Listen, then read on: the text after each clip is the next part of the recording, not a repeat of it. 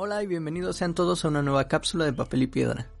En esta ocasión vamos a discutir qué tan factible sería pensar en una democracia artificial, bajo el planteamiento de una revolución completa que quiere hacer César Hidalgo, un físico chileno, de la forma en la que hacemos la política. ¿La ciencia y la tecnología podrán reemplazar a los políticos? Sí, no ayudarlos, reemplazarlos Acompáñennos a averiguarlo.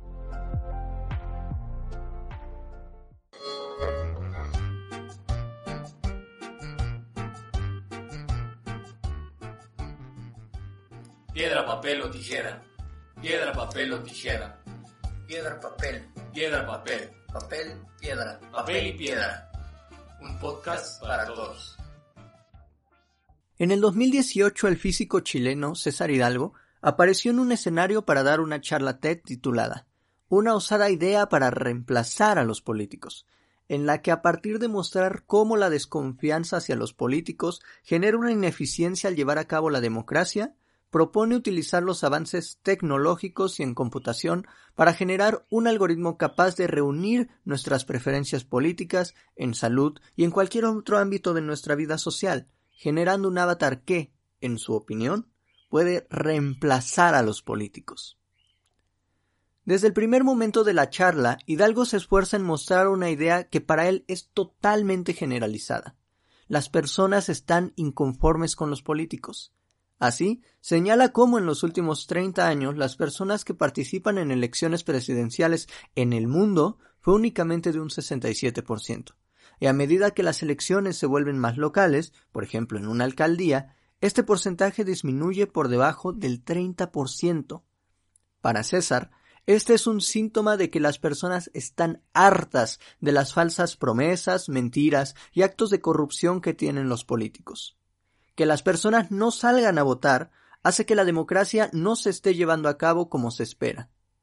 Incluso va más allá y argumenta que es necesario que repensemos la forma en la que concebimos la democracia. Para Hidalgo, el talón de Aquiles de la democracia es la idea de requerir intermediarios para poder llevarse a cabo.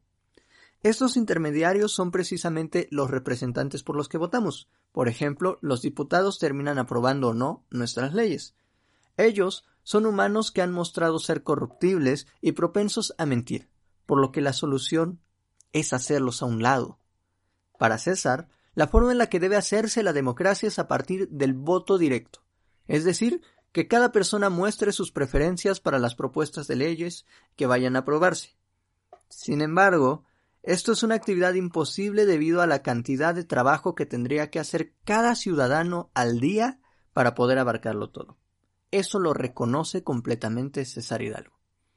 Así, para solucionar este inconveniente propone aumentar las capacidades del individuo con la creación de un algoritmo que se encargue de recopilar la mayor información posible de la red para conocer nuestras preferencias. Junto a este último estaría la creación de un avatar personalizado, el cual podría darnos recomendaciones e incluso tener un modo automático para tomar las decisiones por nosotros.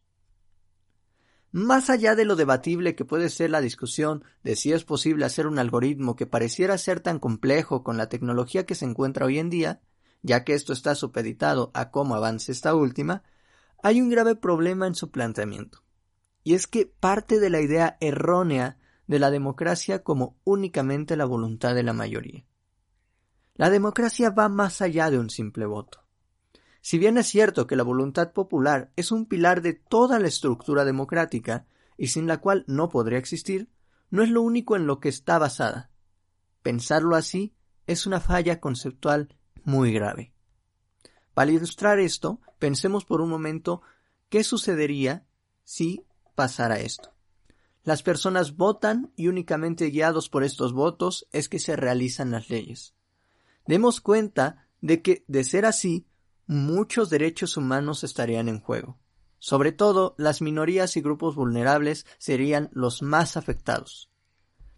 Pienses en el matrimonio homosexual o en la impartición de clases sobre educación sexual, por mencionar algunos ejemplos, temas que, en general, son rechazados por la sociedad debido a prejuicios e ideas religiosas. su voz y necesidades serían totalmente opacadas por la voluntad de la mayoría. Es justamente en aspectos en los que se tiene que velar por el bienestar de todos los individuos y no solo por la preferencia popular en los que debe actuar con responsabilidad y humanidad el político. Además, pasando por alto esto, cabría preguntarnos ¿de dónde vienen esas preferencias? ¿Cuáles son las causas de que las personas tengan esas preferencias? En una democracia basada únicamente en la voluntad de la mayoría, no hay espacio a preguntas tan importantes. Porque claro, expresar lo que quieres es sencillo, pero reconocer qué es lo que lleva a las personas a tener esas preferencias, mmm, no tanto.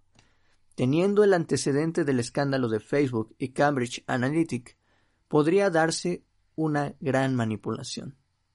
No nos vayamos tan lejos. Cualquier algoritmo, a fin de cuentas, está programado por un humano. Nadie nos dice que en realidad si los programadores serán trabajadores de Amazon, Microsoft o políticos con preferencias ya establecidas. Sin embargo, lo más importante aquí es entender cuál es la sustancia de hacer que las preferencias y los votos sean lo más importante. La democracia es más que eso. Las personas son más que eso.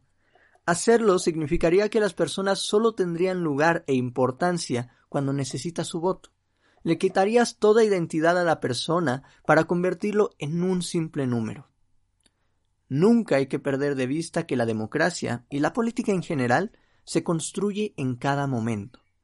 Pensar la democracia bajo los supuestos planteados por César Hidalgo es suponer al sujeto como realizado, y ante todo, perder el diálogo, puesto que tú solamente vas a poner tu voto, no discutes nada.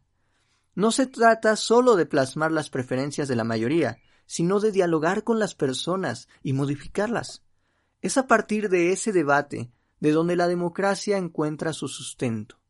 No es una cosa de votar ya, de plasmar lo que te place y ya.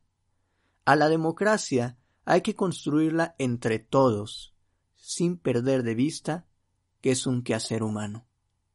Así hemos llegado al final de este programa. Espero que les haya encantado escuchar este tema. En algún momento en nuestra página de Facebook ya se había subido un video sobre el tema. Prácticamente son dos. El título general era La ciencia puede reemplazar a la política. Sin embargo, queremos que también esté en Spotify y decidimos grabarlo con algunas modificaciones y separarlo para que pueda ser mejor la comprensión de los temas.